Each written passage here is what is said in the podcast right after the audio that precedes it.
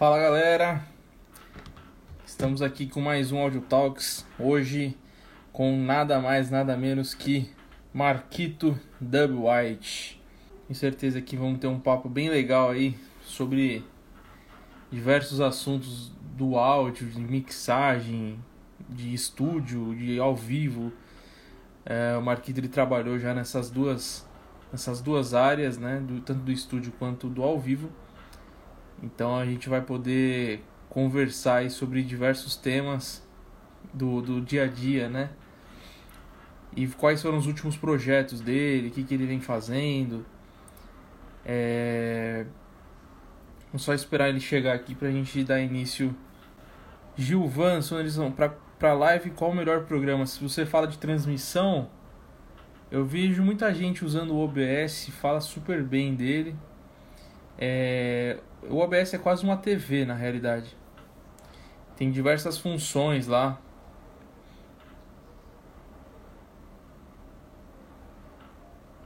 O Marquito tá entrando aí. Tem diversas funções é, no OBS. Ele funciona como uma TV, cara. O negócio é tanto. São tantas possibilidades lá que. Ó, o Mauro P. Silva falou VMix. Tem outros, outros programas também. Exatamente.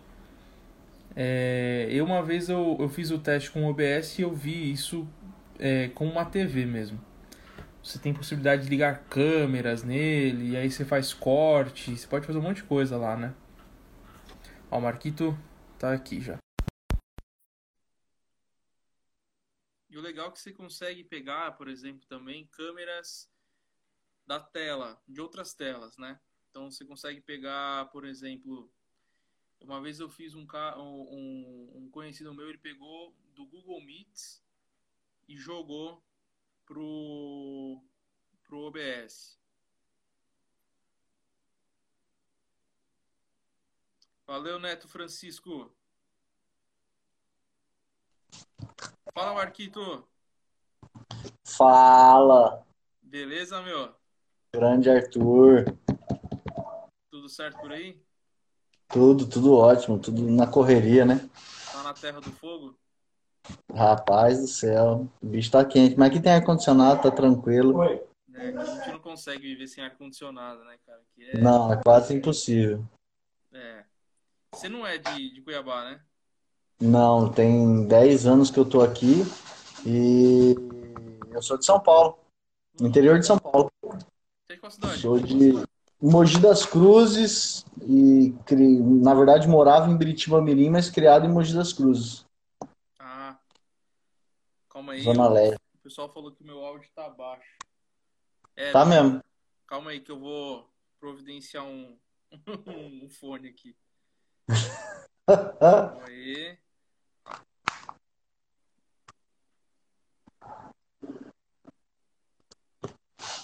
Rapidão, só pedindo aqui pra.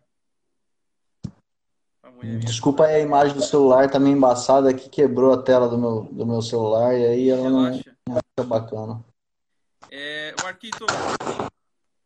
Tamo lá. Conta pra gente aí como que você iniciou na, no, no meio do, do áudio, da música. Como que você teve o primeiro contato? Então, uh, eu, eu venho, é, é, bem interessante, né? Eu comecei com 10 anos de idade, é, eu, eu, frequentava uma igreja, né? Eu, e, e, lá tinham encontros anuais. Aí, né? assim, 10, 12 mil pessoas. E tinha parte de áudio, eu sempre fui fissurado nisso. Então, eu comecei descascando fita cassete para duplicação. Que legal. E, e aí ficou nisso, ficou uma paixão sempre ali do lado, sempre ali ajudando e tudo mais. E eu dou graças a Deus pelos pais que eu tive, que eu tenho, né? São os dois vivos. E eles falam: ó, se você ama isso, você tem que se profissionalizar com isso.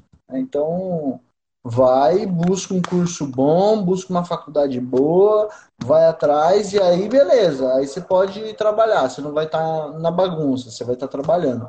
E assim foi. Se eu não me engano, em 2006, 2007, eu fiz o meu primeiro curso no IAV.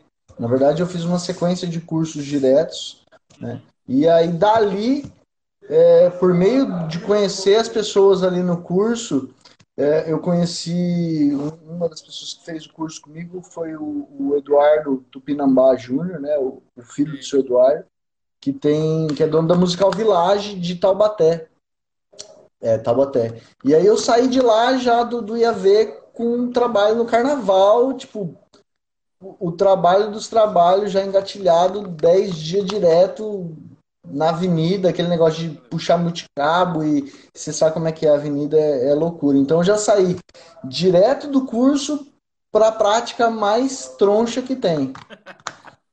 E daí não parou, daí não parou. Fui para trabalhei com eles um ano mais ou menos. Fui para África do Sul, é, trabalhei lá também. É, Mas tranquei que... nessa época o que, que você foi fazer na África do Sul? Você foi fazer intercâmbio? Cara, então. Hã?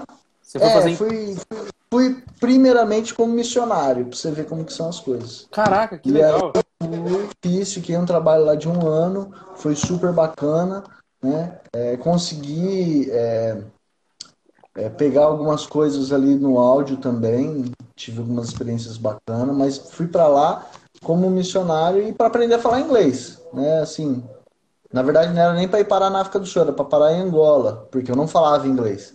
E acabei ficando Nossa. na África do Sul. É uma, mas isso aí é uma outra história, são é, é um, um, dia de conversa. Um livro só para falar disso aí. e aí eu voltei, voltei para cá. Já, eh, antes de eu já estava bem engajado assim na cena é, do rock alternativo ali em São Paulo. Mogi sempre foi muito forte né, é, nessa cena. E aí eu já tinha conhecimento de uma galera, voltei da África, fui trabalhar num estúdio com um brother chamado Daniel, ele tinha um selo na época, né? E aí tinha o Cezinha da Highlight, que também era selo, e que, pô, o Cezinha trouxe tudo que você vê de, de, de hardcore, do alternativo, quem traz pro Brasil vem via Cezinha. Né? E aí tinha ali o, o hangar, e aí foi, aí não parou mais. Que bacana. Você chegou, você chegou de primeira assim, você entrou pro estúdio ou você foi pro ao vivo? Então, eu sempre é, o ao vivo é mais fácil de você conseguir. Eu, eu acho que, infelizmente, a gente vive num país. Está mudando, mas a gente vive num país onde o estúdio é um lugar, tipo. É, não vou. Como que é o nome lá da Terra dos Deuses? Lá é o. o... Você fala que é tipo. É o Capitólio, né? ali. Entendi. É um lugar, tipo, pouca gente acessa, sabe? Eu acho, eu acho uma pena isso. Eu vejo tanto técnico bacana e nunca teve oportunidade de chegar e, e olhar e falar, porra, uma Nive. O cara fica olhando e o cara do estúdio muitas vezes nem tem aquela sensibilidade de falar, oh, mano, vem cá, você é técnico, chega aqui, já sentou, já operou, já, já ouviu o som no lugar certo de ouvir dentro do estúdio. Eu conheço técnicos maravilhosos que na hora que chega no estúdio, o, as pessoas do estúdio meio que dão chega para lá, falam, ah, aqui é minha área, você vai mexer, e, e, não tem essa oportunidade. Mas, é, é, cara, de estúdio eu sempre tive oportunidade, eu sempre fui função, sabe? Uhum. Tipo, é, a primeira grande banda já rompida que eu trabalhei, que já tinha rompido ali, o, sempre foi alternativo, mas já tinha rompido ali um, um espaço de a, acessar esses grandes lugares, que era uma, foi o Macaco Bong, que me abriu muitas portas. A gente chegou, eu lembro até hoje, eu era aquele cara que sacava do, do áudio, do ao vivo, mas é, tinha justamente tive essa experiência. A gente foi na trama, a galera, porra, porra, trama. Uhum, porra, foda, estúdio maravilhoso e, e deixado. Opa, virou meu. Eu me senti deixado para lá de lado, né? E aí uhum. os caras da banda, né? É que eu agradeço a Deus por ter trabalhado com eles. O Caipira falou, não, mano. Pô, isso aqui é nosso técnico, irmão. Senta aqui, você que conhece nosso som, é pra você estar tá aqui, você uhum. dá seu pitaco aí no molho, né? Então, eu dou graças a Deus por ter tido essas oportunidades, que eu vejo que se fosse com outro artista, muitas vezes eu ia ficar sentado ali olhando, né? E não ia ter esse contato. E aí deslanchou. Pô. A hora que eu sentei ali, eu falei, pô, não tem nada de diferente. Não tem nada de diferente. São só ferramentas diferentes, mas não tem nada de diferente. Pré é pré, ao vivo, no estúdio, onde for, ele é pré. Né? Uhum. Equalizador, ele é em qualquer lugar, é grave, médio, agudo. Né? Compressão é a mesma coisa, tem os seus parâmetros. É feito, mesma coisa. Então, aquilo ali naquele momento abriu minha mente e falou: fica tranquilo. E aí depois que a gente vai entender as diferenças e peculiaridades de cada um, mas é isso. Comecei Sim. ali em 2009, eu acho. Foi minha primeira é, é, realmente no estúdio. Esse, esse ano foi o 2009 foi o ano que você tava com o macaco bongo, no caso. É, na verdade, acho que foi 2008, 2009, 2010 e alguma coisa de 2011 eu tava com o macaco.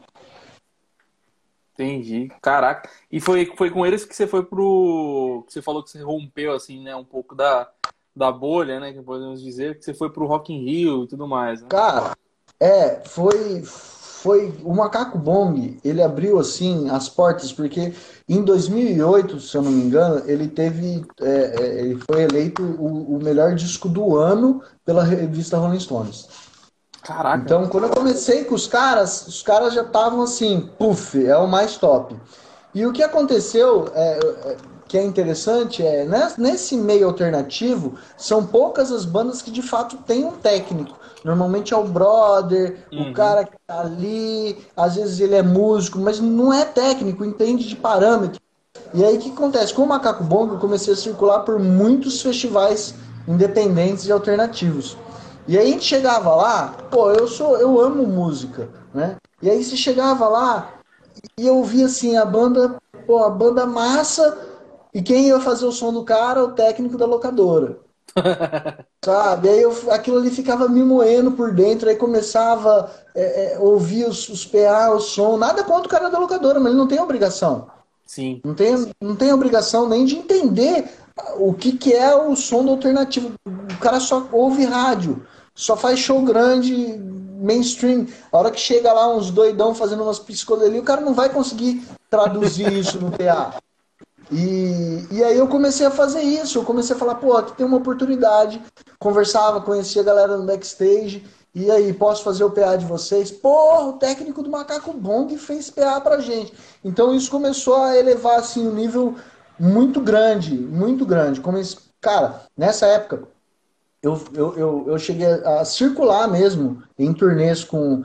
É, vai, a primeira turnê que eu fiz, é, pô, eu circulei com a Binho Cardoso. Binho Cardoso é um, é um Mato Grossense que ele tem uma concepção de acorde, ele primeiro livro de acordes para contrabaixo. O cara é jazzista assim, alto nível, né? É, e aí você saía do alternativo rock and roll para o, arti, o alternativo jazz, sabe? é, é muita coisa dentro de, uma, de um ambiente só. É uma mudança muito drástica. Cara, Caldo de Piaba, uma banda do Acre sensacional. Trabalhei com Minibox Lunar, banda de Rondônia, que o, o falecido Miranda estava produzindo. É... Burro Morto do Nordeste, Porcas Borboletas, banda consagrada do alternativo mineiro. Assim, Trabalhei, fiz trabalho com Vanguard, fiz trabalho com móveis coloniais de Acaju. E aí eu saía de um power trio, ia para móveis coloniais, Big Band. Então, e no mesmo palco, no mesmo festival. Então, cara, isso daí, essa época foi uma escola violenta para mim. Violenta. Eu posso falar que 99% da minha experiência veio dessa área. Isso aí foi tudo nesses anos de 2009 até 2011? Até 2011. Até Caraca. 2011. É muita e aí, coisa. Né? Como tudo isso tem treta no meio, né? Essa, essa parte do alternativo meio que rompeu no ano 2011, né? Por um outro motivo, né? Meio que rompeu. E aí eu, pô, vamos ganhar dinheiro, porque o alternativo não te dá dinheiro. Te dá escola, mas não Sim. te dá dinheiro, né? Eu falo da escola, pô, a gente, em 2010, a gente dividiu o palco com Sonic Youth. Eu subi no palco, tava os caras do Sonic Youth passando som, 20 guitarras, a gente. E você vê aquilo ali, é, é alto, mas dinheiro mesmo, meu amigo, não rola.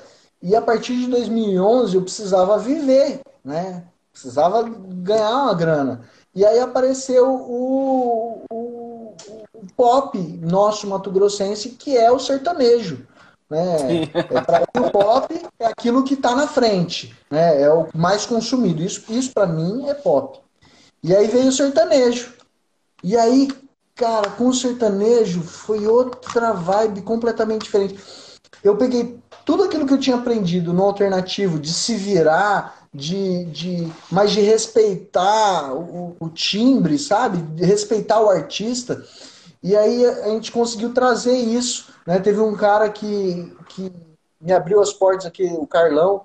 A gente desde cara se bateu e foi super massa. Ele me colocou mesmo no circuito, que é outra parada que você tem que entrar para um circuito. E, uhum. e consegui trazer essas coisas. E foi outra, aí é outra parte, aí é outra pegada. Falcão todo dia e, e, e assim vai. Uhum. E aí? O, o Diego Botec, Botecchia, é, ele fez uhum. uma pergunta.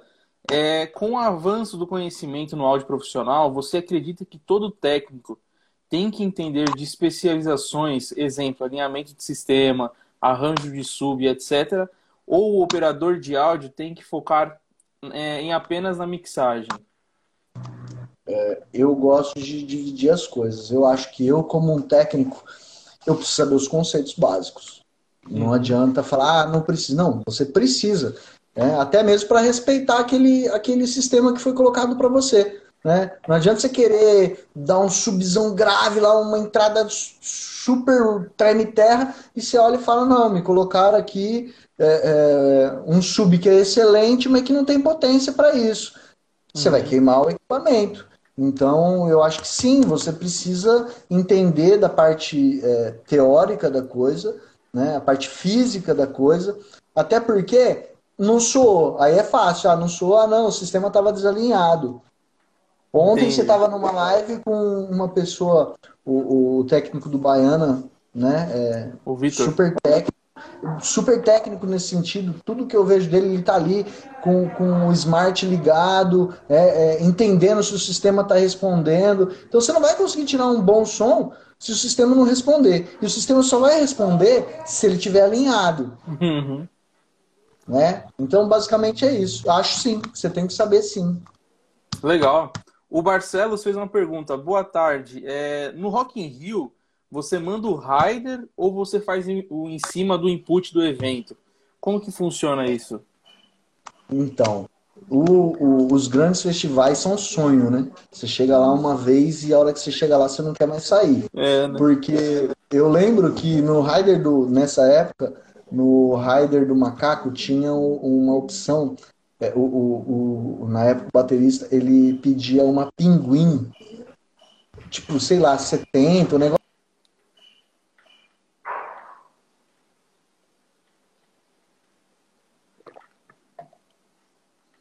Ele, ele pediu um negócio que era tipo impossível de, de você conseguir, sabe? Uhum. Tipo, ah, uma pinguim, não sei o que, não sei o que eu pedi, pô, você sempre tem o seu número A, né? Ah, eu quero um R20, eu quero não sei o quê, eu quero Neumann no over. Cara, chegou lá, tinha tudo. eu olhei para aquilo e falei, cara do céu, que top. Então, sim, a gente. Eu acho que tem gente ligando para ele lá.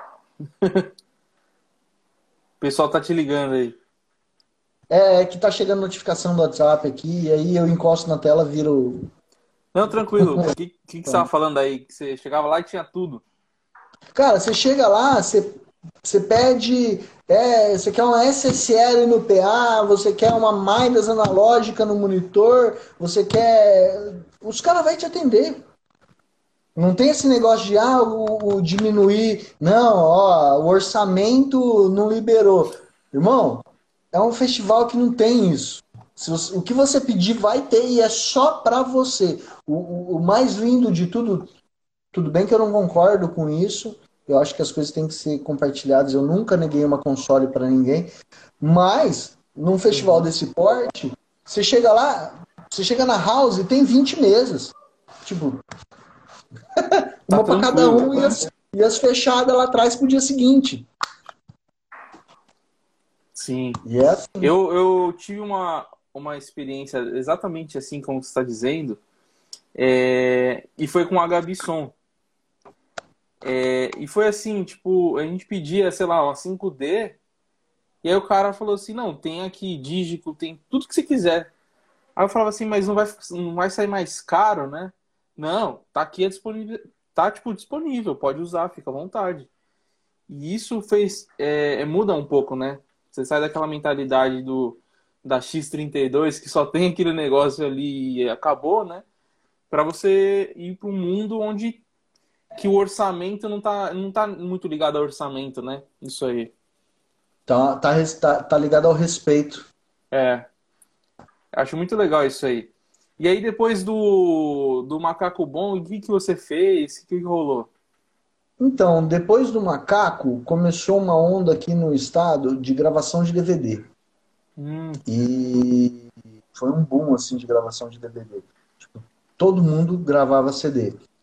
E o que, que acontece? Você conhece aqui o nosso estado, né? A gente tem uma grande empresa gigantesca que te atende e o resto, normalmente, você tem os quebra-galho ali. Você passa, é. você chega, é cabo, cabo com solda ruim, é, ruído, e DVD não tem isso.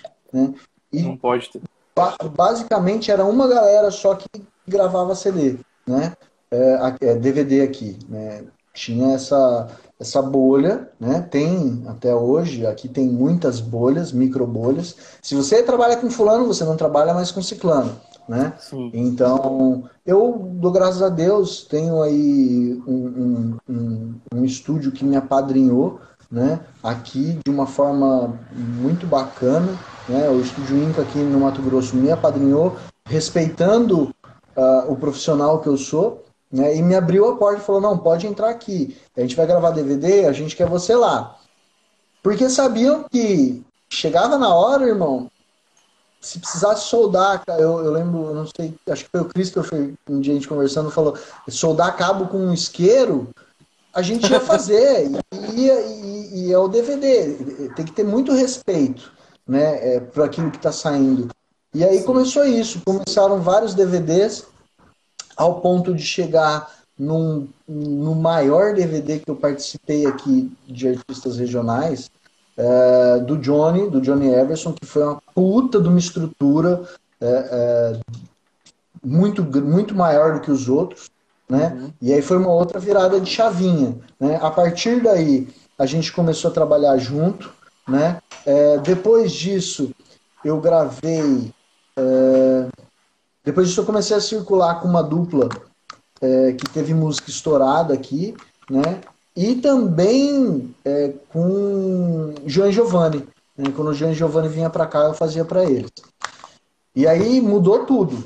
Né? Mudou tudo, completamente tudo. Como eu falei, né? Saiu lá do alternativo, agora você está num outro mercado, o mercado do sertanejo, aonde existe respeito pela sonoridade? Existe, mas principalmente existe disputa de SPL, né? É, existe perfeição de mixagem, você não, não pode ter nenhum tipo de erro, né? Aonde você está sendo contratado para fazer um serviço, faça bem feito. Uhum. Faça bem feito, né? Se você não fizer, irmão, você vai correr o risco, inclusive, de tomar comida de rabo com todo mundo ouvindo, né? A Latim Maia. Então, é outra parada, é outra, é, totalmente diferente. Acho que eu respondi, né? Sim, não, mas isso é perfeito, cara. É, mercados, os mercados são bem diferentes, né? E o rock ainda, inclusive, é totalmente diferente. E, é, é, e aí a gente vai migrando, né? Porque tem toda essa questão de. Eu falo muito que a gente é, trabalha com ego, né? É, o tempo inteiro. É, cara, e, e muito, nós, técnicos de som, engenheiros, somos egoístas, querendo ou não. Porque a gente, a gente fala assim, não, meu som é bom pra caramba, eu sei fazer. Você lembra? Eu até comentei ontem com o Victor. Falei assim, a gente nunca comenta as, as merdas que dá, né? A gente só fala do Sempre é um dia maravilhoso. É, sempre é um dia bom. Não, cheguei Mas lá... aquela cagada master que você deu de, em vez de dar o save, dar o recal Nossa. e a mesa voltar no zero e todo mundo olhar e falar: o que, que aconteceu? E você fala: não, foi um pico de energia. É. Não, uhum. isso aí ninguém conta. Isso aí ninguém conta. Agora, a, é, as parada... vitórias. É, as vitórias, assim, é muito fácil contar, né? E aí, ainda mais, além disso, né? Você tem que lidar com um mercado onde produtor é exigente pra caramba. Que tá tudo isso aí que você falou, né? Tem que ser uma mixagem perfeita, é, SPL, né? Cara, a gente, já, a gente já viveu isso. Eu e você junto no mesmo dia, a gente viveu Sim. isso. É um negócio Não, muito... fulano veio aqui ontem falou que o sistema era top. É. Uhum. Falou, falou para você para não arrumar briga com você, mas para mim ele falou: "Ó, oh, irmão, você se prepara que amanhã você vai pegar aquela pedrada". É. Então, é, tem muito disso. É, a gente vive ainda em um estado que é um pouco diferente do resto do Brasil, eu acho. Não do resto, mas porque o Nordeste é outro mundo quase. O pessoal lá está investindo muito em equipamento. São Paulo, Rio, também não tem nem o que falar. Rio Grande do Sul eu não conheço muito, mas pelo que eu ouvi falar, é um pouco para um pouco para cima do nosso, um pouco para cima do nosso. Mas é, é um negócio que é bem interessante.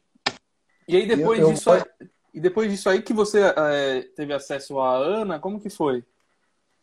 Uh, para ter acesso à Ana? É, como que você teve o primeiro trabalho com a Ana? Como que foi isso? Então, foi interessante. Nessa época tinha um produtor dela que conhecia o meu trabalho do alternativo e sabia uh, que eu buscava não, colo não colocar o meu na frente, mas tentar respeitar o artista e o que era, né? Uhum. E aí ele veio e falou, ó, oh, é o seguinte, eu preciso de você é, fazer um PA para mim. E aí eu lembro que no primeiro show é, a gente sentou, conversou uns 40 minutos antes, tipo assim, horário da passagem. Sentou eu, ela, com os músicos e conversamos bastante. É, essa época a gig era completamente diferente da que você pegou, né? Uhum. É, que veio ser montada depois. E a gente conversou, conversou, conversou. Ah, beleza, vamos passar o som? Vamos, era no teatro. Era, era no, no Cine Teatro aqui. Na hora da passagem, assim, metade dos músicos eu já conhecia. A Ana eu tinha acabado de conhecer, né? É, já naquela conversa já identifiquei as características da voz dela, da impostação vocal dela, de, de como que é, você trabalha, você sabe que cada um tem o seu, a sua peculiaridade, né? Tem aquele artista que chega e tem uma pressão sonora violenta, que às vezes é até ruim de trabalhar, é. tem aquele cara que mete a mão no microfone e tem aquela pessoa que respeita tudo isso, mas não tem pressão sonora, uhum. né? Então, é, você tem que fazer aquilo soar. E, e, a Ana tem isso, ela, ela é aquela, aquele é, como que eu posso explicar? Ela tem aquele do, aquela doçura na voz, e você tem que transmitir isso, né? Senão não é a Ana. E eu lembro que a gente começou a passagem de som, eu falei, galera, é o seguinte, sem ouvir nada, é, eu vou fazer uma mix para cada um aí nos monitor, mas como a gente está no teatro, né? Vocês vão se ouvir. Então, vai tocando aí. E aí, eu não gosto de fazer aquela. aquela eu odeio aquele negócio de bom, caixa, chegou, não chegou, e papapá. Essa, não funciona. A pessoa não ouve inteiro o som, ele começa a pedir e isso não funciona. Só funciona quando é, é, é o conjunto inteiro. Aí você vai saber se a caixa está alta. Você não tem outro, outro parâmetro. Outra referência. Outra referência. Então foi indo, foi indo. Na hora que terminou, eles terminaram a música, tava todo mundo já se ouvindo. Falou, galera, então alguém precisa de mais alguma coisa? Ah, como? É verdade, já tá saindo, né? Já tá saindo. Vocês estão precisando de alguma coisa? Então foi desse jeito que começou. E aí eu acho que eu fiquei uns 3, 4 anos com a Ana. Mudou o produtor e tudo mais, e eu fiquei. Foi ficando. é, no trabalho eu, eu falo muito que a Ana foi uma das melhores artistas vocalistas que eu trabalhei. Porque ela canta muito bem Assim, ela. Eu não vejo assim ela desafinar. É um negócio muito doido é. isso. Ela conhece, ela se conhece. É. Ela e se eu... conhece ao ponto de conseguir ir na onde ela pode ir. Uhum. E eu tava discutindo isso com o Christopher, que ele trabalhou com a. que ele trabalha com a Lauana, e a uhum. Lauana também saiu, né, do, do The Voice. E ele falou para a mesma coisa, ele falou assim, cara, a Lauana é a mesma coisa. A Lauana ela tem um, uma qualidade assim que é, é, é, você fica besta de como ela canta tão bem, não desafina. E aí ele falou assim, acho que às vezes quando a pessoa sabe que vai pro The Voice, é, não é nem questão de sabe, mas ela é tão boa que quando chega lá o negócio meio que padroniza, né? Porque é a exigência é muito alta. E aí foi uma, uma coisa que eu vejo, como você mesmo falou, mudou muito o show dela, né? O show dela hoje é um. É, tem outra cara, né? A cara da Ana mudou muito nos últimos dois, três anos. Exatamente por causa que mudou, né? Toda a ideia de mercado. É um mercado que não é para Mato Grosso, né? É um mercado Sim. bem, bem São Paulo, Rio, né? Sim. E, e é, um, é um negócio que é bem legal, porque às vezes a gente puxa algumas coisas de rock, assim. Ela curte uns negocinhos, ela gosta de trabalhar com, guitar, com, com guitarrista, só que não encaixa para ela. Ela fala que, ah, eu tento, mas não fica legal. Só que quando vai, fica muito legal. É, a gente às vezes trabalha com, com o Danilo, que você conhece. Uhum. É, um, é uma experiência muito legal lá com ela, cara. É, é, um, é um negócio bem bacana. Mas a gente tem, é, claro, uns impasses em relação ao equipamento, que a gente já falou. O, o Carlos ele fez uma pergunta aqui. O que você acha do PA processado? Você acha que você... Eu vou até emendar. Você acha que o técnico da banda, sabendo mexer em, em processamento de PA, você acha que ele poderia mexer? É... Enfim, no mundo, no melhor dos mundos, eu não mexo. Eu, eu não mexo. É, mas, cara, vou, vou, vou para um outro lado ainda, mais, mais embaixo. Já aconteceu de eu estar numa cidade no interior aqui e, e, e começar a passagem de som, tá tudo lindo, pressão zona, e aí o pessoal foi pro hotel, eu lembro que deu um problema, voltamos, para finalizar, é, eu lembro que tem um problema lá, teve que parar a passagem, a passagem ficou parada por umas três horas, e na hora que voltou, era, eram seis, seis e meia da tarde, a hora que a gente pôde voltar a passagem de som. E aí, é, seis, seis e meia, o que, que tem de horário? Bom, as pessoas saem do serviço, vão para suas casas e normalmente chega em casa e vai tomar banho. E aí a gente tem uma popularidade que aí você começa a pensar em tudo, né? Quando as pessoas estão no serviço, é, aqui é muito quente, né? As pessoas, é, eu cheguei aqui, eu estranhava ar-condicionado em todo lugar. Né? Não é luxo, é necessidade. Então a pessoa está trabalhando, tem cinco, seis pessoas no ambiente com um ar-condicionado. A pessoa saiu do serviço, já não é um ar-condicionado, é um ar-condicionado para cada uma daquelas cinco pessoas. A cidade não tinha mais do que, sei lá, 20 mil habitantes. O que, que aconteceu nesse momento? Eu puxei minha cena e falou, vai. E eu tava no PA. E aí você já imagina o que aconteceu. Fui, acabou a energia da cidade. Nossa. Acabou a energia da cidade. Tava ligado no, no padrão. E aí queimou, não queimou, tipo, a cidade inteira parada. Liga para os caras da energia, da, da, da, da, distribuidora de energia. Não, a gente está em outra cidade, está 100 quilômetros daí, porque era uma, uma, um pessoal para tomar conta da região. E aí nada e nada, liga para um cara. Ah, tem um eletricista da, da prefeitura vizinha. Aí vem um cara lá da prefeitura vizinha ah, é, tava, os caras é, subdimensionaram o fusível do, do, do, transformador.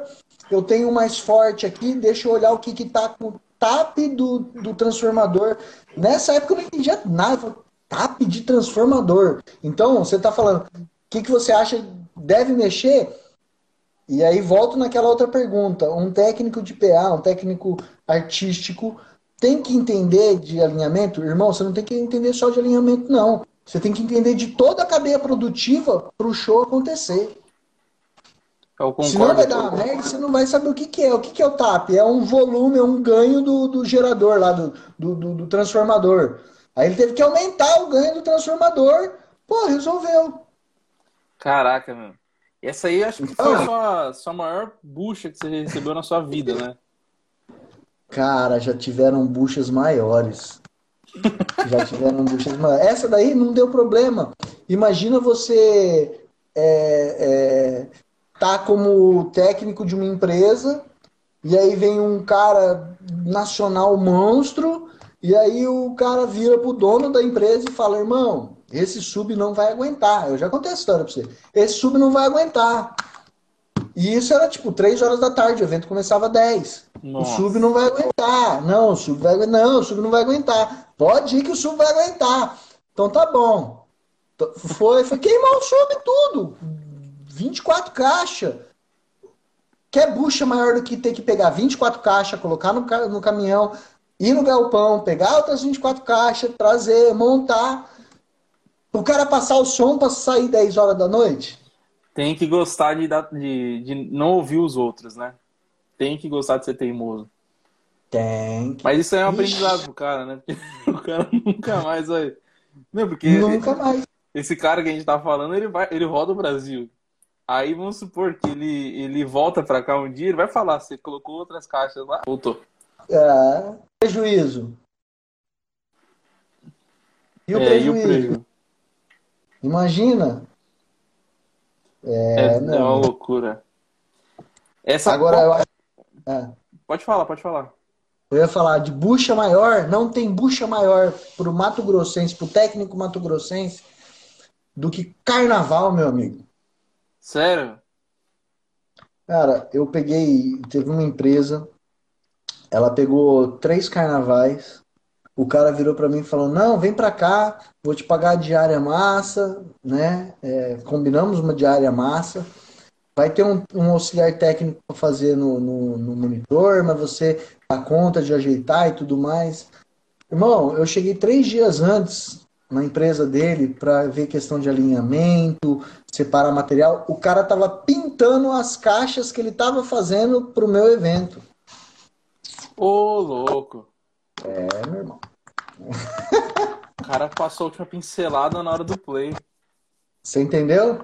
Então. e chegar no final do carnaval. O, cara, o auxiliar técnico que ele me mandou não sabia ligar a mesa. Nossa. Entendeu? Então era PA, monitor, monitor, PA, corre, corre, corre, carnaval, cinco dias. Começava, vai, 8 horas da noite, 8 horas da noite, banda baile entrando, carro entrando, papapá.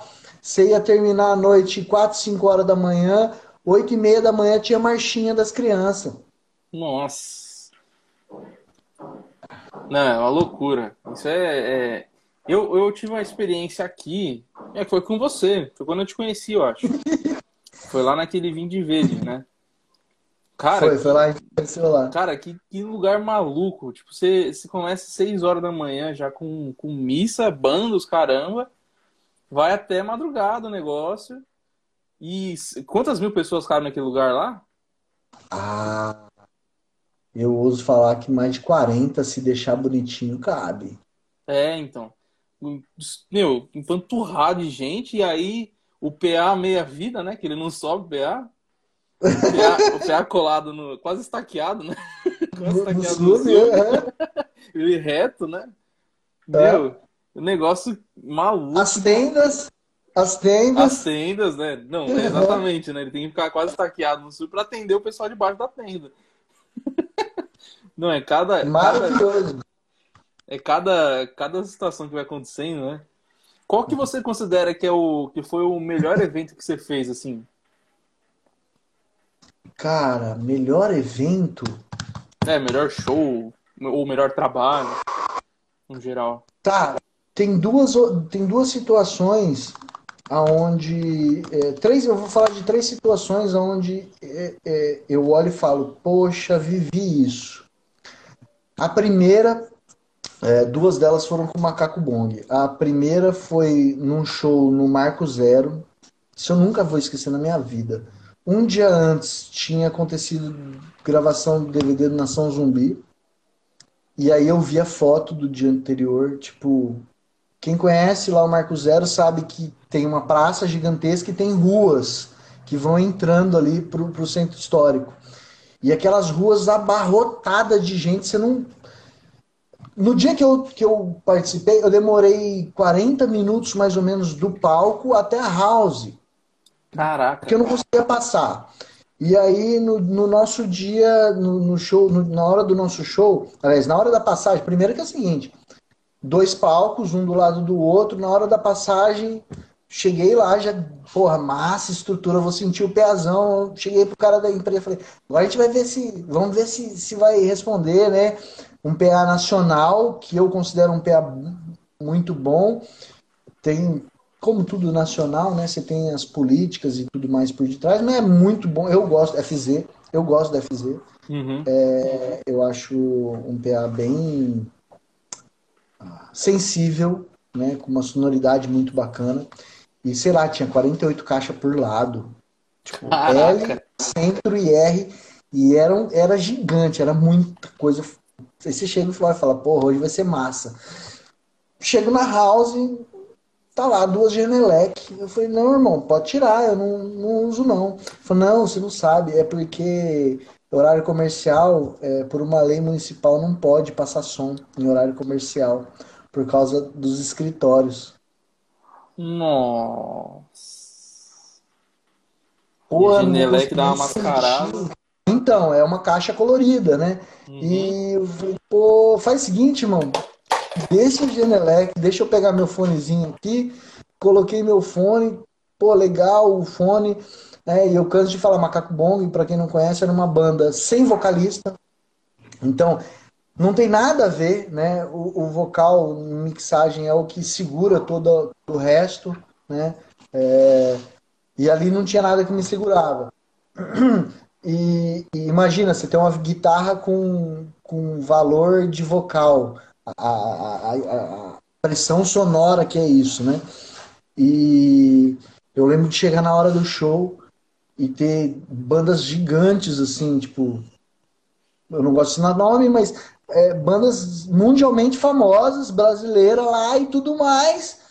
E na hora do vamos ver, chega no, no, dia seguinte, no estado de São Paulo, na Folha lá do estado, ah, a banda Macaco Bong faz fulano de tal parecer uma banda melódica. Tipo,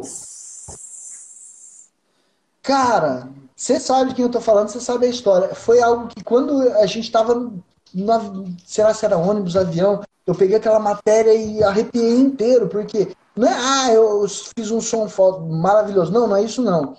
É a responsabilidade por detrás disso. É, é, é um negócio muito violento, muito violento. Uhum. É, teve, teve, depois disso, logo depois disso, a gente foi pro Teatro do Ibirapuera. E eu lembro que na época quem era o administrador era o Pena Schmidt. Você conhece o Pena? Já ouvi falar dele. É, o Pena é um cara lá da época das construção da transação, assim. Uhum. É um cara muito bacana, assim, de conversar, um audiófilo bacana mesmo. E aí ele, ele chegou lá, é, pô, a passagem de som massa lá dentro do Teatro do Ibirapuera. Você já teve no Teatro do Ibirapuera, não? Já uma vez Lá em com a cima? Globo. Uhum. Então, lá, eu não sei se você foi lá na, na técnica lá em cima, tem uma DM1000. Eu, Eu acho, acho que é que- DM1000, mas é. É uma Não, é a PM, PM1, não é? Não, tá bom. na- quando eu fui lá, tinha eu acho que era uma DM1000. A DM1000 é aquela que tem o, o jogzinho do lado, não é? Uhum. Eu acho que era DM1000, se eu não me engano. Um par de, de monitor, é, é, eu acho que era NS10, eu não lembro bem o que, que era, mas era um par de monitor. E assim, maior do que uma, sei lá, devia ser uma, uma tela de umas 32 polegadas, piscando assim, é, é, SPL máximo 89 dB. Nossa. E um decibelímetro ali, assim. Quando eu olhei aquilo, né, a banda tava a banda tava começando a porra, né, a banda tava começando a tocar lá embaixo. O, o baterista foi deu uma caixada, deu uma batida na caixa, e pau, 86 lá. Eu falei, eu vou fazer o quê? Isso aqui. Eu não vou mixar hoje, né? E aí tá, o Pena subiu, né? E, e aí, você viu a regra aí, né? Eu falei, não, pode ficar tranquilo. E aí ali eu tive uma oportunidade de entender o que, que é o palco somando com o PA, né? Sim, é isso que eu ia te falar. O que na verdade você não faz um PA, você só complementa o que não está chegando, né? E, eu lembro que na hora do show o, o Pena veio, né? É, Pô, tá legal, bacana, você tá respeitando, né? É, eu falei, ah, legal, né? A gente que é novo, é, eu que sou novo, eu tenho que passar por essa experiência para aprender, né? Aí ele olhou para mim, eu acho que eu já devia estar tá meio careca na época, ele falou, pô, você tem quantos anos de idade? Aí na época eu devia ter uns 26, 26 no máximo. Eu falei, ah, tenho 26. Ele falou, cara, ainda bem que você falou isso agora. Eu falei, por quê? Ele falou, cara, senão você não ia sentar aqui, irmão. Você não tem bagagem para sentar no Teatro do Ibirapuera. Não me falou isso tirando. Ele falou colocando aquele negócio do respeito por detrás da entidade que tava ali, sabe? Uhum. Eu parei, eu falei, mas tá ruim? Ele falou, não, mas acho que das próximas vezes eu vou começar a perguntar a idade e pedir, pedir currículo da galera que vai operar aqui. É, essa foi a segunda. E. Cara, é, hoje eu tenho um trabalho, hoje não é puxando sardinha não, mas hoje eu trabalho num espaço que me dá. Era o sonho, sempre foi o sonho. Sabe quando você tá num lugar, é, você tá com uma banda e você fala, gente, eu preciso de um microfone X. Não é o Y que você tem, eu preciso do X para fazer o seu som. E hoje eu tô nesse jeito, assim, é, é, eu tô num ambiente onde tem um respeito muito alto pelo por mim como profissional, né? Assim como tem da minha pessoa com o pessoal que trabalha, também tem o vice-versa, onde, ó, vamos sentar aqui e discutir sonoridade? Vamos colocar o ego de todo mundo por terra e vamos discutir o que, que é necessário para obter a sonoridade do projeto. E, e, tem sido uma escola, assim, violenta, violenta. Eu, eu tenho descoberto é, é, que, vou dar um exemplo aqui, né? É, bateria trigada. Nossa, tem um preconceito tão grande disso e hoje a gente tem acesso aqui a uma bateria. Claro, não é um trigger qualquer, é uma TD. TD10, né? Não, é 15kV. A, a, a 15kV. É 11. Acho que é 11 kV. É uma 11 kV. Que ela te dá umas respostas que, sabe, aí você pega, para pra pensar, eu vou pegar a estrada. Ah, não. Eu sou baterista, eu só toco em acústica. Pá, pá, pá. Irmão, você vai chegar lá no, no, na cidadezinha, o cara vai colocar uma RMV lá para você tocar, Caspelli de 1900 e bolinha. Uhum. E aí você vai chegar pro técnico e falar: irmão, tira o meu som. Sabe? E tem ferramenta. Tem uhum. ferramenta. É igual, é igual o guitarrista. Não, meu som é de cubo. Respeito. Eu entendo. Eu falo isso, mas eu entendo por que, que o cara gosta do cubo. Eu entendo que nunca vai ser igual. Mas olhando no geral e para um projeto, cara, amplitude é de que ano? Né? Sabe? É um negócio super antigo e que era para resolver 99% das vidas de guitarrista no palco. Né? Eu tô falando literalmente de algo do ultrapassado, lá, lá do atrás, lá de 2000, Sim. sei lá, 2006, 2007. Acho que foi os primeiros contatos que eu tive com o Amplitude. Acho ou não, foi mais. Enfim, simuladores. E o cara tá lá brigando porque deram para ele um Onil lá para ele tocar, falando que aquilo lá vai dar o timbre dele que ele quer um macho. Não vai. Mas não ele vai. tem um meio termo que ele podia estar tá usando a vida inteira. Uhum. Ele não quer porque meu som é som de cubo. Tá bom. Oh, o, o Chris Anthony fez uma pergunta. O que, que você acha do, do Bias? É Bias que fala, né? FX. Já trabalhou com ele? Então, não trabalhei é, já ouvi falar. Eu acho que existem. É, a gente tem que só tomar cuidado com a questão de tecnologia, né?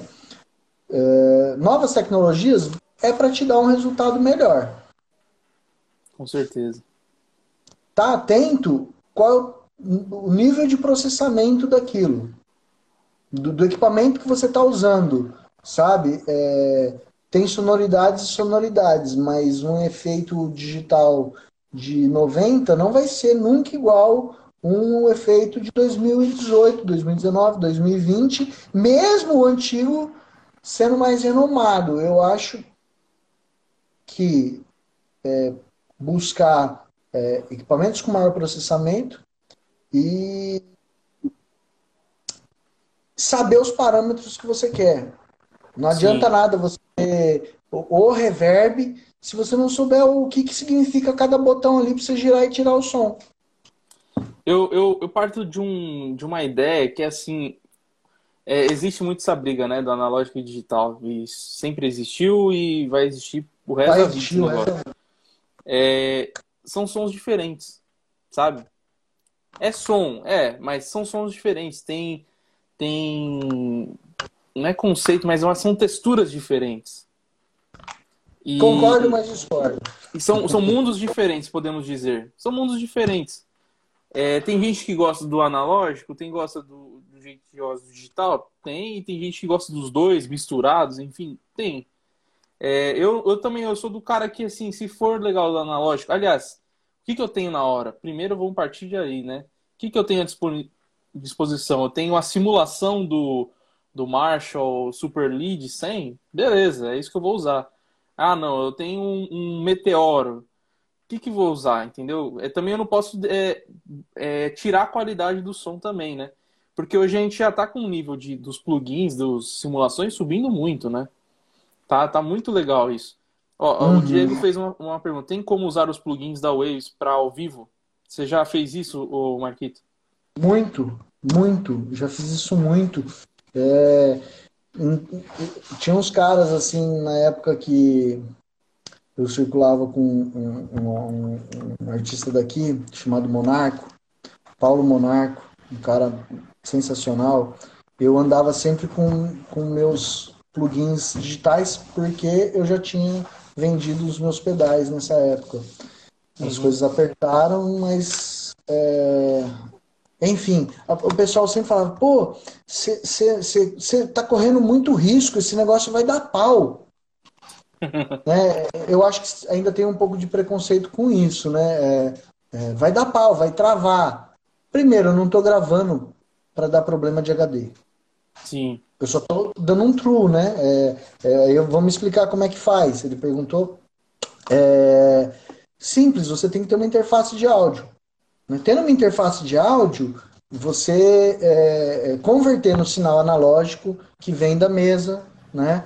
Uh, converte para digital, o computador faz o processamento, independente se é efeito, se é um equalizador, o que for, e aí ele volta, converte de novo para o analógico e entra na sua mix, né? Eu acho só que é, usar isso em canais diretos, se você não tiver um, um bom processamento de computador e uma boa interface de áudio vai te gerar latência. E é aí um guitarrista vai sentir talvez essa latência. Um, um, um baterista talvez sinta essa latência.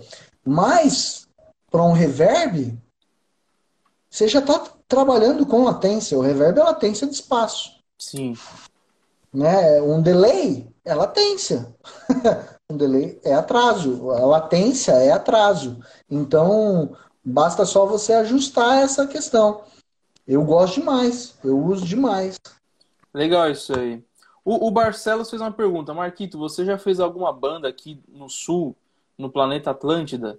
E se fez, qual foi a sensação? Ou se você não fez, já trabalhou algum, algum alguma banda do Sul, coisa assim? eu não vou lembrar o nome da banda, mas sim, nessa época que eu circulei com, com, com, essa banda com macaco, eu lembro que tinha um coletivo de. Como que era o nome da cidade? Ah, eu não vou lembrar agora, mas.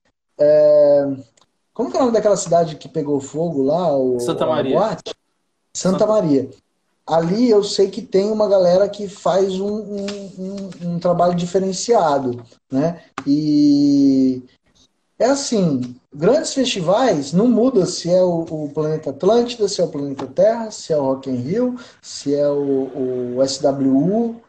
Uhum. Grandes festivais eles estão fora do, do que é o mercado é, é, normal Comum. da cidade. Uhum. É, É, o cara chega com três, quatro carretas de som lá, põe e você vai ser bem atendido. É o que eu acho. Eu nunca tive no Planeta Atlântida, mas eu imagino que deve ser mais ou menos as mesmas empresas que fazem esses outros festivais.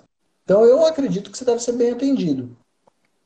É, deve ser um negócio meio padronizado, né? Porque hoje em dia esses festivais aí é tudo toda a mesma empresa, né? A gente tá falando aí de que Loudness, Gabi, Transa, essas, essas empresas, né, são... Aí só muda quando você sai desse eixo Rio-São Paulo e Sul, aí você começa a subir, e aí você começa a ter outras as pessoas, outras empresas grandes, que realmente são grandes. Você tem em Goiânia, ah, esqueci, você tem aqui em Cuiabá uma ah. grande empresa. Goiânia eu, tem um, é, acho que é, é Pretinho, pre, Pretinho, putz, eu não vou lembrar o nome dele. Um cara, é, ele é grande em Goiânia também. Na realidade. Tem o Ouro de Campo, Campo Grande, que é grande. Uhum. É pela necessidade, é porque o cara, a transação, a Gabi, esses caras não vão pegar uma carreta, colocar dois, três dias na estrada até chegar aqui. Aí já não vale a pena. Sim. Você fez também o FIFA Fan Fest, né? Fiz. Então, o FIFA Fan Fest foi, foi uma experiência maravilhosa. É, é, primeiro que quem estava fazendo era uma empresa, era a Gabi, né? Uhum. E aí na hora que chegava lá, é, os técnicos daqui chegavam lá, não tinha aquela ajuda. É outro, é outro mercado. Eu, eu tenho total respeito aos caras. Só que assim, irmão, ou você sabe ou você não sabe. Não cabe erro. Uhum. Se você começar errando, o cara vai te tirar dali, amigo. Você não vai estragar o equipamento do cara. Não, tem, não tem margem para erro. Né? Ah, desculpa, eu esqueci de mutar. O cara tirou o cabo do instrumento. A culpa era dele. Não, a culpa não era dele. A culpa era sua, porque você que estava atrás da mesa. Sim. E sai daqui, você não vai queimar o equipamento. Né? Hum, é... E aí o que, que começou a rolar? É... A galera que operava os sons daqui meio que assim, ah, começou a rolar, ó, só tem dois técnicos que, dois, três técnicos que estão fazendo, que aceita, que a Gabi aceita para fazer o som lá, né? É, eu sei que teve, tiveram mais, né? Teve mais gente que fez, mas eu lembro que assim, era eu e Carlão, chegava o Carlão, eu tava saindo e era basicamente eu e ele que tava fazendo som para todo mundo. Era que a gente olhava ô galera, vamos fazer o seguinte, vamos rachar nossos rachê Aí você fica só lá na frente, eu fico só no palco. E tá tudo certo. Né? Chegou a acontecer isso, de uns três dias da gente falar, ó, você divide o meu, eu divido o seu, você fica na frente, eu fico no monitor e vamos que vamos. Uhum. Mas é perfeccionismo. Você, você, trabalhar com grandes eventos é perfeccionismo. Não cabe erro. Isso é legal, né? É, eu, eu, eu creio que, assim, a gente tá, tá, tá falando uma questão de estudos, né? Existe toda uma uma, uma base de estudos que a pessoa tem que meio que viver ou, ou passar, né? Então, existe toda uma questão de estudo pro, de, de, de vivência, né? Para o cara chegar num, num, patamar assim. Eu, eu tive um. Eu tive algumas situações que eu me senti exatamente despreparado para assumir aquilo. Eu, já chegou a acontecer isso comigo. É, e foi com casos da Globo, por exemplo. Na Globo eu cheguei a trabalhar com bandas que saíam do Superstars e a gente foi pegar assim um evento com a Gabi também. E era um, foi esse evento que eu te falei que o cara falou: pode escolher aí o que você quiser. E aí eu, eu, eu, não sabia nem mexer direito na mesa. Eu falei: ah, é, posso escolher? Então vou pegar aquela lá. Aí, tipo, eu escolhi a mesa. Aí começa assim: ah, como eu faço. É, eu tinha escolhido a, a Digico na época. Aí eu falei assim, legal, Digico bonita e tal, mas e para sair o som? tipo, aí o cara falou assim, você não sabe mexer? Eu falei, não. Ele falou, você já mexeu? Ele, não. Aí, eu, aí ele falou, então por que você escolheu essa aqui, né? Aí eu falei assim, ah, porque falam muito dela, né? Então eu queria ver. Mas assim, às vezes é um despreparo, né? Que a gente que a gente às vezes assume sem meio que sem ter muita noção, né? E, e, isso aí acaba que, por exemplo, nesse caso eu aprendi. Eu aprendi e aí agora faz com que eu estude para não correr o erro, entendeu? E esse que é o, que é o caminho. E falando já nisso aí, eu já eu também queria, né, falar com o pessoal para muita gente que está acompanhando a gente, a gente já falou várias vezes que a gente está desenvolvendo um curso. É, o Marquito ele vai ser um dos nossos instrutores que vai fazer essa, essa jogada de mixagem, é, que vai fazer parte do curso de mixagem, né, Marquito? O que, que você está achando disso aí? É, eu acho, primeiro, eu agradeço a oportunidade o, e o reconhecimento, né? É, eu fico muito feliz de, de, de, ter essa oportunidade de, de... Aquilo, a gente já conversou muito no, em off sobre isso. Eu acho que assim, a gente tem que desmistificar as coisas, sabe? É... Uhum. Olha, se funciona, funciona, amigo. Você não precisa. É, é você acabou de falar lá da mesa, né? Você tinha tudo na mão na mesa que você estava, estava acostumado. Por que foi pegar de às vezes é roubada, né? É. Às vezes você chega no, às vezes você chega num lugar, nossa, agora essa mesa aqui tá com um monte de plugin liberado, vou usar.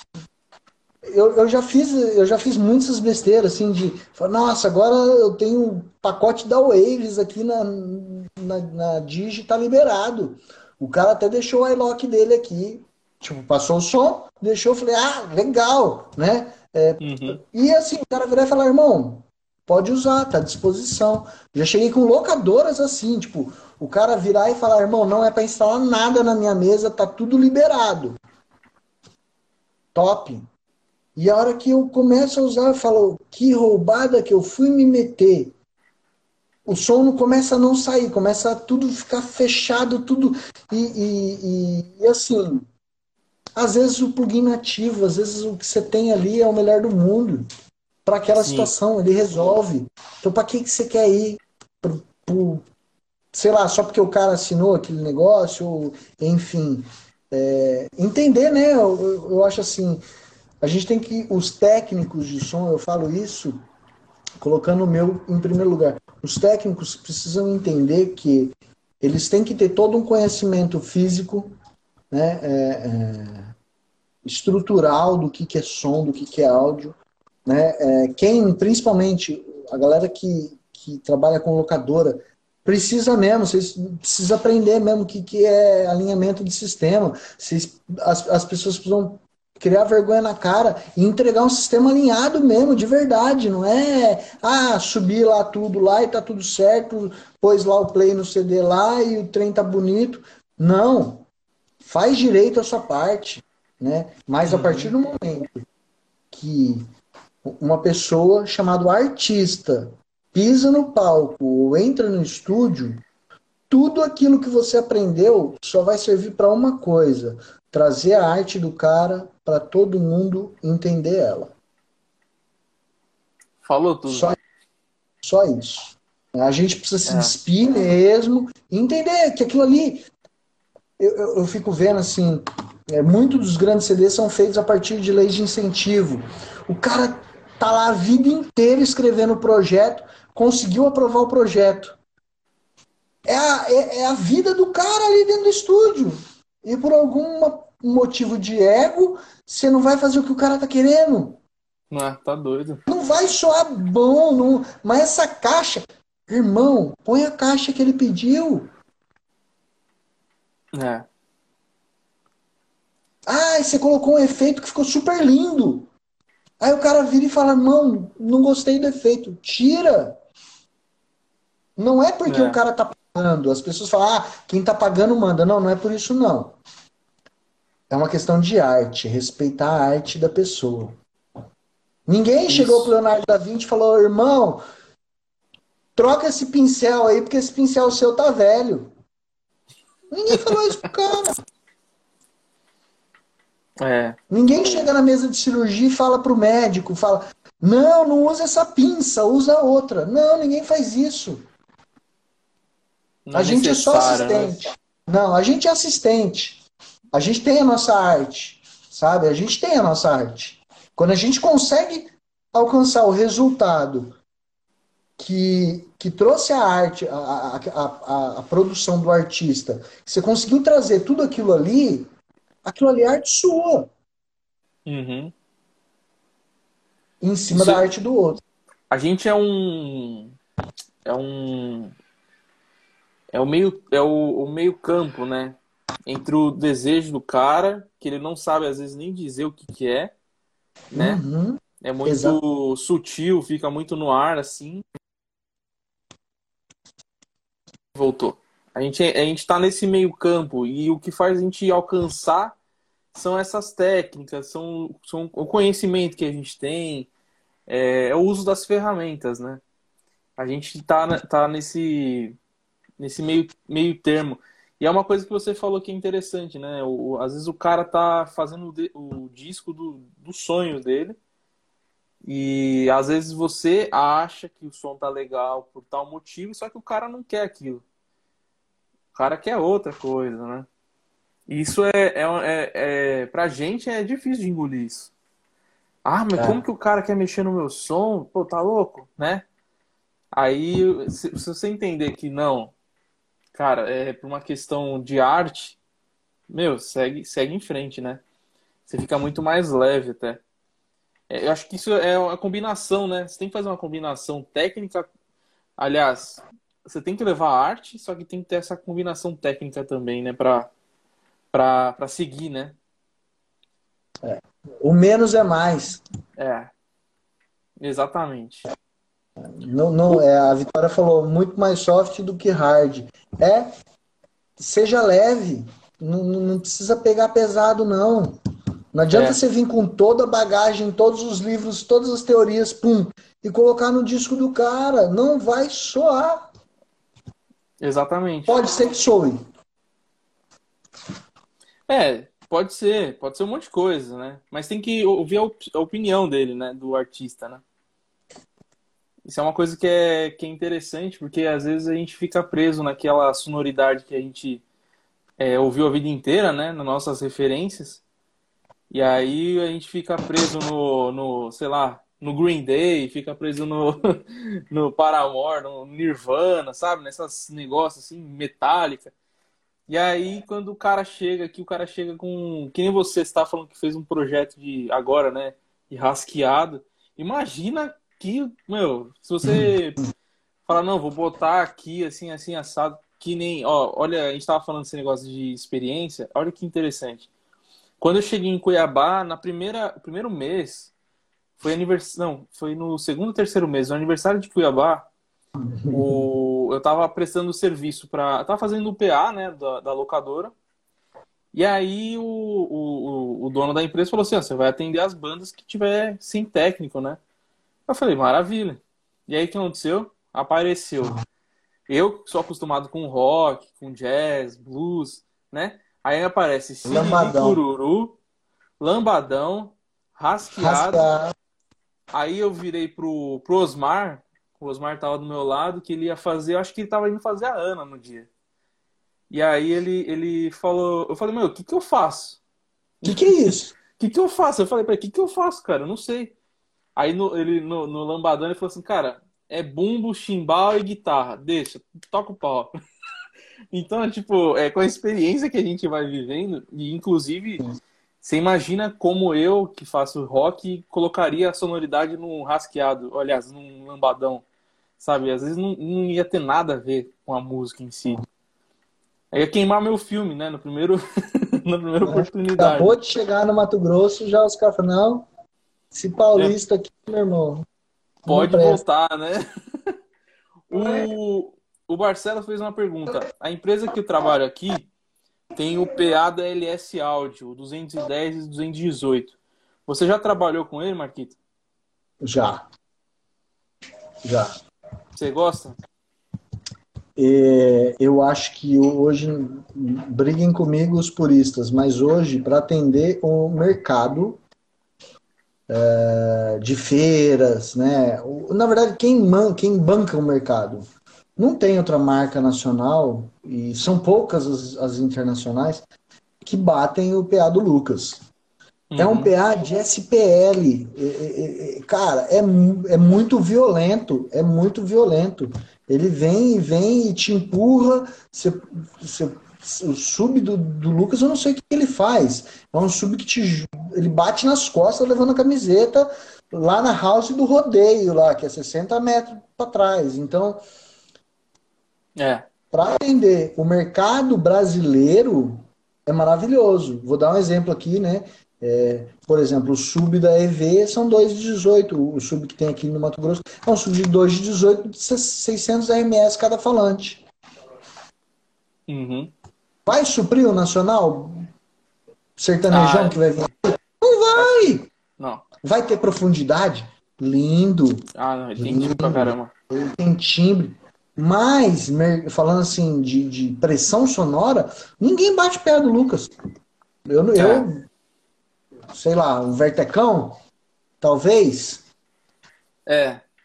Eu, eu ainda acho que o Vertec, ele, ele, assim, ele tem suas qualidades, mas uhum. eu acho que na, na, nas condições que a gente está querendo dizer, né, do, do, da sonoridade brasileira, o, a LS atende super bem isso aí.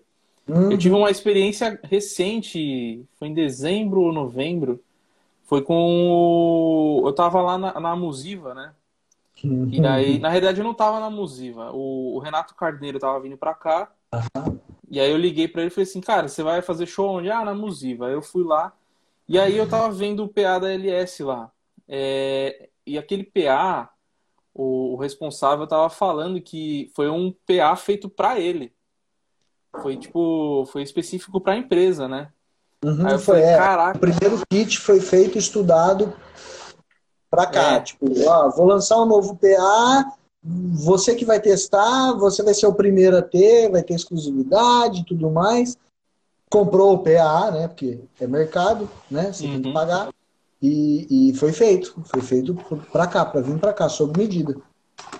Cara, e, e, nisso aí, olha que, olha que interessante. A gente tá, eu tô falando do, do Renato Carneiro, que é um cara que, assim, para mim foi um um cara que abriu as portas também junto com você, né? É um dos professores o... brasileiros. É. Ele pegou uma trena digital e começou a medir, velho. É, distância de front fio é, em relação à cobertura do PA. Sabe aquela parte onde tem o PA e o começo da, do palco ali na Musiva? Ele fazia exatamente essa, essa angulação, angulação. para o pessoal que senta ali na frente. Aí eu fiquei. Ele falou assim: Arthur, vai só subindo o fader aqui, aí eu vou te falando a distância, você digita aqui na, na Digico. Aí eu falei: caraca, velho. E aí se você para pra pensar, né, naquele, naquela, até aquela questão, né, do técnico tem que entender de alinhamento. Cara, aquela hora eu virei e falei assim: maluco, onde que o mercado parou, velho? Porque a gente, muita gente não entende de, alinhamento. Muita gente. Muita gente fala. Muitas né? vezes o cara chega e não sai da bunda da house para ir andar.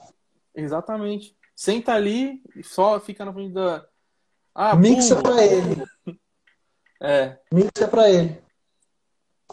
O, o, é. o Martinilho, ele é um, um, amigo nosso lá da Argentina. Ele perguntou: que opinião vocês têm do, do sistema RCF? O que, que você acha, Marquito?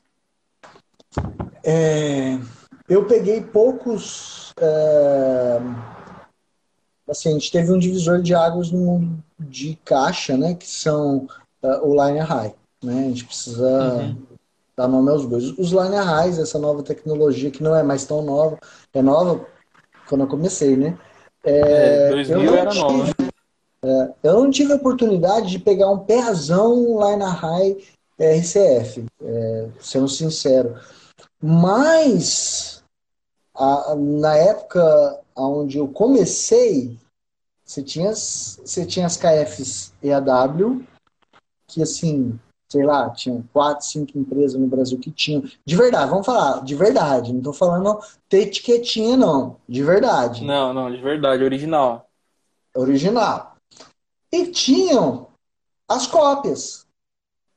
Né? Você uhum. tinha assim uma imensidão de cópia. Todo mundo copiava, né? Inclusive com 2 de 15 e um drive lá dentro. né? Você olhava por fora a, a, a, KF, dentro não tinha nada a ver. É. É, e eu lembro que, assim, por uma questão de hábito, dentro da, da Musical Village, é, eles tinham um PA é, KF RCF. Era todo RCF.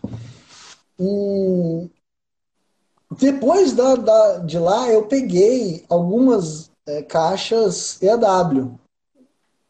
Eu não sei, eu, eu acho que assim, a questão de, das super altas da, da RCF são as melhores que eu já ouvi.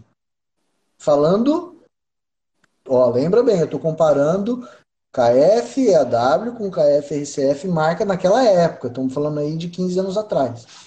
Uhum. Eu não tive mais experiências depois disso, mas os, as super altas, aquela definição que na verdade a, nas super altas, na minha opinião, é o que realmente define a, a inteligente, eu sempre tenho dificuldade de falar isso. Inteligibilidade.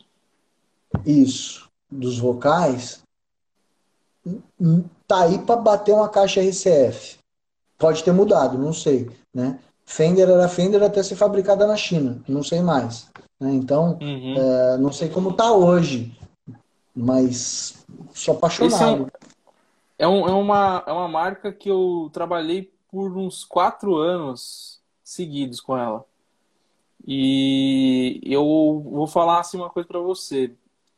Eram dois PAs que eu adorava, era a RCF e o Carray. É, eu, eu, cheguei a fazer com os dois, assim, simultâneo. E era um PA. É o que você falou, eu ia falar isso. Nossa, para mim ele dá aquela definida. Cara, é, é animal. O, o, o, RCF, a gente tinha no teatro. E aí, até aquele negócio que você falou, cara, teatro você tem que usar a sonoridade que já vem do, do palco, né? Calma aí que eu tenho que carregar o celular.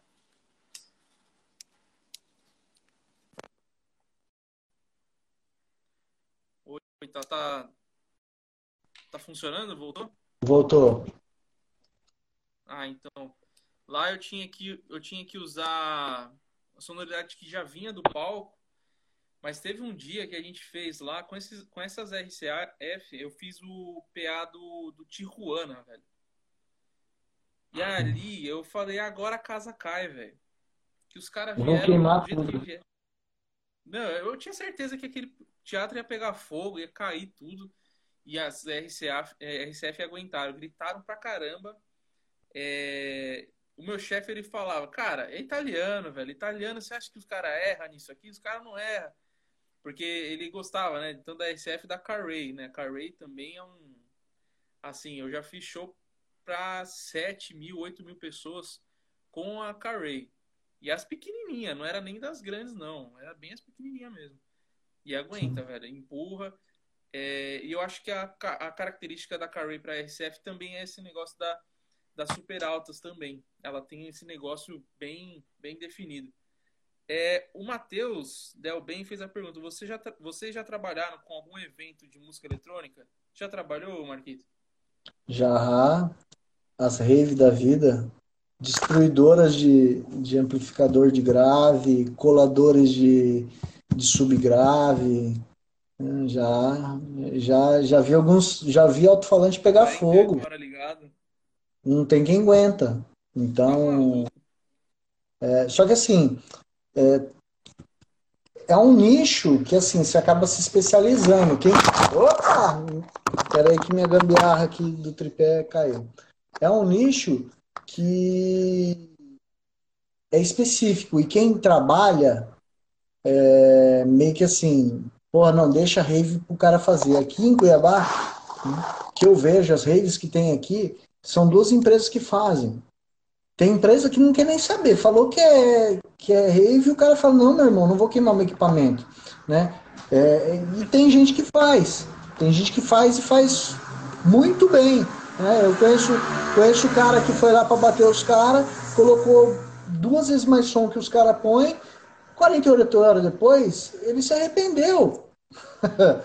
Caraca. Imagina você ter. É, os caras, irmão, os caras tá tudo louco ali. Você, você vê filme de rave, vídeo de rave, você vê os caras colocando cabeça dentro falando de grave.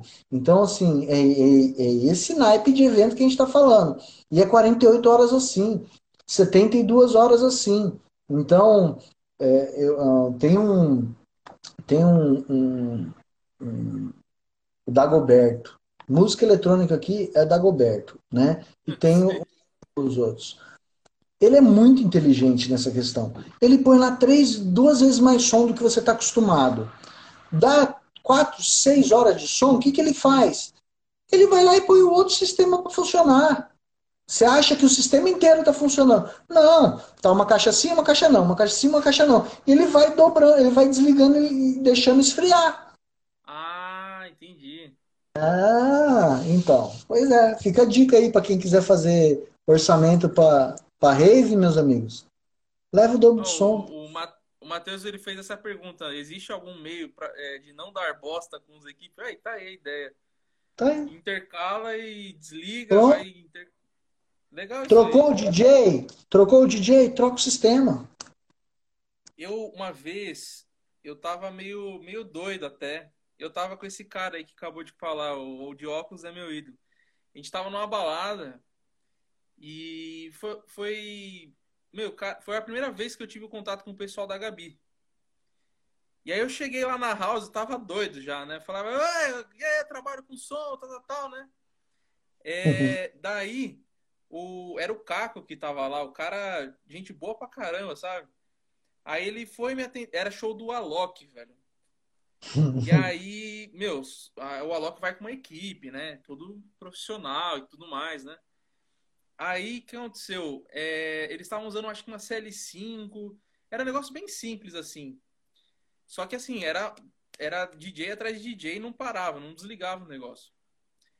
Daí acabou que o, ele, ele começou a explicar para mim qual sistema que estava usando, né? E aí ele falou assim, a gente está usando aqui o lançamento. Na época era lançamento. O Gabi tinha acabado de colocar no Rock in Rio, que era o VTX. Eles tinham acabado de fazer o VTX e colocaram lá. E aí eles colocaram o PA Norton também na frente, né, de front fio. E só que era, era uma questão assim, não é rave, né, para aguentar também, né, 24 horas de festa, não era nesse nessa nessa uhum. ideia, né? Mas era uma questão de é, posso dizer um range de, de frequência muito bem desenhado era tão bem alinhado o negócio que, que parecia que você estava ouvindo uma música, é, literalmente você estava ouvindo uma música num fone, podemos dizer, bem, bem estruturado, né? Meu, era é um negócio inacreditável. Mas eu já vi um sistema desse falhar por causa de música eletrônica também. Aliás, não foi por música eletrônica, foi por, por rock, por, pelo Metallica. O Metallica conseguiu desligar esse sistema. Olha que coisa, né? Mas é, meu, é. Questão dinâmica. Se você pegar o, o, o, eletrônico, ele fica sempre no pico. Quando ele tem tum, tum, tum, tá, é o tempo inteiro trabalhando no máximo. Rock, mesma coisa. Você pega aquelas guitarras dobradas, distorção, compressão, assim. Ah, é assim, a gente já entra em outro assunto, que é compressão. O artista não gosta de, de compressão. Mentira, o cara que não estuda não gosta de compressão. Porque o cara que estuda mede compressão mesmo. E aí o, ran, o range dela tá aqui, ó. Não é, é, é 10 para 1, 2, é, sei lá, 8 para 1, 4 para 1, 2 para 1. Não. Você pega música eletrônica, é 1 para 1. Não tem. Sabe? Rock, dependendo do rock, é quase isso aí também. Então Sim. não tem equipamento que aguenta. Exatamente. Aí imagina, você pega aí quantas horas, né? É pauleira mesmo.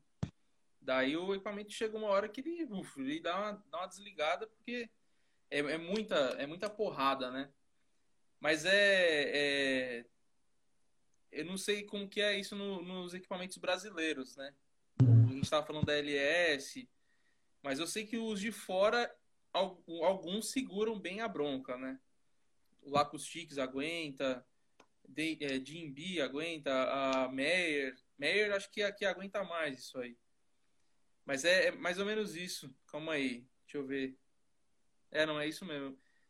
Bom, Marquito, valeu, viu, pela participação. É, cara, eu não consigo nem, nem ter palavras aí para agradecer a sua participação e cumprimentar. Olha lá, olha lá. Ah. Então, é... cara, deixa eu te fazer uma pergunta. Eu posso disponibilizar esse nosso episódio no, no YouTube, no, no Spotify? Posso deixar Claro. pra galera? Claro, pô. Beleza. É, cara, você quer agradecer, quer falar alguma coisa final, aí fica à vontade, viu? É, que isso, eu sou só grato é, a você, a- a- ao reconhecimento que você, que você tem dado à minha pessoa. Sou de verdade extremamente grato. É, para essa galera nova que, quando eu falo nova, não se ofenda, é porque eu, eu já não tenho mais cabelo, é só isso. É, é, estudem, estudem, estudem, estudem, estudem, não, e errem, e aprendam, e errem, e aprendam, não tem outro caminho, né? Toma cuidado aonde você vai cometer seus erros. Você cometeu um erro no Rock in Rio é uma vez só, você nunca mais vai cometer, irmão. Eu nunca mais pisa lá. Né? Então, é, em vez de você fazer um compromisso de uma gravação e, e cobrar um preço, não, comprou um equipamento massa e tudo mais. Amigo, gasta gravando de graça, gravando é, é, é, abaixo do mercado, entendendo que né, tá corrompendo, o cara tá falando para corromper o, o, o mercado. Não, não, não. É porque eu sei que você não vai entregar um material bom. Não dá, amigo. Você não vai entregar um material bom. Senão, as escolas de, de, de aquela, as, as universidades que tem aqueles multirão de, de, de dente lá, de arrumar dente, eles iam estar cobrando, ia estar dando de graça. Você vai lá de graça que você vai sofrer dor, porque o cara não vai aplicar a, a anestesia direito, e assim vai. Você vai cortar o cabelo de graça na escola, pode ser que você saia com o cabelo lindo, mas pode ser que saia falhado. Então, é, aprendam, errem, mas tendo embasamento científico por detrás. E Isso só vai aprender se estudar. E estudar não é ficar é, é, é, olhando o outro fazer, não. Estudar é abrir livro, é buscar informação sobre aquela, aquela parte que você está lá. Ah, vi lá o cara, o jeito que ele usa o compressor. Não existe jeito que usa. O jeito que ele usou é por causa que precisava naquele momento. Entenda o que é parâmetro. ap- Aprende a ouvir o que, que faz cada parâmetro. Que você vai aprender na ciência. Ah, não, o rei, o- a, a taxa de compressão não pode ser 3 para 4 para 1. Irmão, põe para ouvir. Entenda qual que é a diferença. Aqui, ó, a gente tem a nossa, a, a nossa maior referência tá aqui. Deus criou a gente já com cada um e cada um é de um jeito, cada um tem um formato, a acústica para cada um é de um jeito, cada um vai entender aquele som de um jeito. Sim, sem dúvidas. É isso. Cara, é, não, o estudar é fundamental e a gente tem que é, aliar, né, essa, essa questão da, da, da, da teoria com a prática e testar. Eu falo para um negócio assim pra galera, meu, testa, testa, testa, porque, velho, se a gente não se a gente não quebrar essa barreira de, de ficar só na ideia, né, a gente não vai saber o resultado de nada. Ou o, o Diego fez uma pergunta, você já falou sobre mixagem para lives? Cara, a gente não chegou a comentar ainda, mas eu acho que isso vai ser um tema interessante na quinta-feira. Na quinta-feira a gente tem uma, uma live com o, com o Pierre. O Pierre ele é especialista da DPA de microfones, né? E ele vai falar sobre um monte de coisa em relação a até lives, de criação de conteúdo, que vai ser bem interessante, onde a DPA está entrando bastante agora. Bom, Marquito, brigadão, viu, pela participação. Tamo junto, viu? Qualquer coisa, só chamar a gente aí. E é isso aí, velho. Brigadão mesmo, viu? É isso. E galera, é o seguinte, espero vocês aí mais para frente, a gente ainda vai estar se encontrando nesse canal, né, dentro dos cursos que logo logo vão estar saindo. É, a gente fala muita brincadeira, num tom de brincadeira, mas o que a gente faz é muito sério. Tá? Eu gosto de entender, de, de pensar que eu tenho uma arma na minha mão. Toda vez que eu sento para mixar ao vivo, eu tenho uma arma na minha mão. Eu posso deixar todo mundo surdo. Então a gente pode é, parar e falar, não, pera, a gente tem que fazer tudo com muito respeito, né? E a gente tá junto para somar e aprender junto, gente. É isso E aí. obrigado, Arthur. Tamo junto, viu? E para o pessoal aí que quer conhecer, é, muito em breve a gente já vai, vai liberar as inscrições do nosso curso de mixagem. Vai ter alguma, alguns instrutores que vão participar, tanto da, da área de estúdio e da área de, do ao vivo. Isso aí a gente vai fazer uma jogada bem legal para para mostrar como que é o, o, dia a dia do cara que vai para a estrada, como que é o cara do estúdio, tanto a parte analógica, né? Não só na DAW, né? Mostrar também na mesa analógica como que funciona, é, nas mesas digitais. Então a gente vai vai mostrar as possibilidades que a gente vai enfrentar, né? Porque não existe uma maneira, né, de uso, existe o, o que está precisando, né? E aí a gente vai vai explicar isso de uma maneira bem na prática mesmo, né? É skin the game, né? Total. Então, acho que vai ser isso aí, galera. Bom, muito obrigado, viu, Marquito, de novo. E até uma próxima aí. E é isso aí, galera. Obrigado para todo mundo que participou. Falou, gente. Falou aí, Marquito. Até Obrigado. Mais. Falou, pessoal. Tchau, tchau. Tchau, tchau.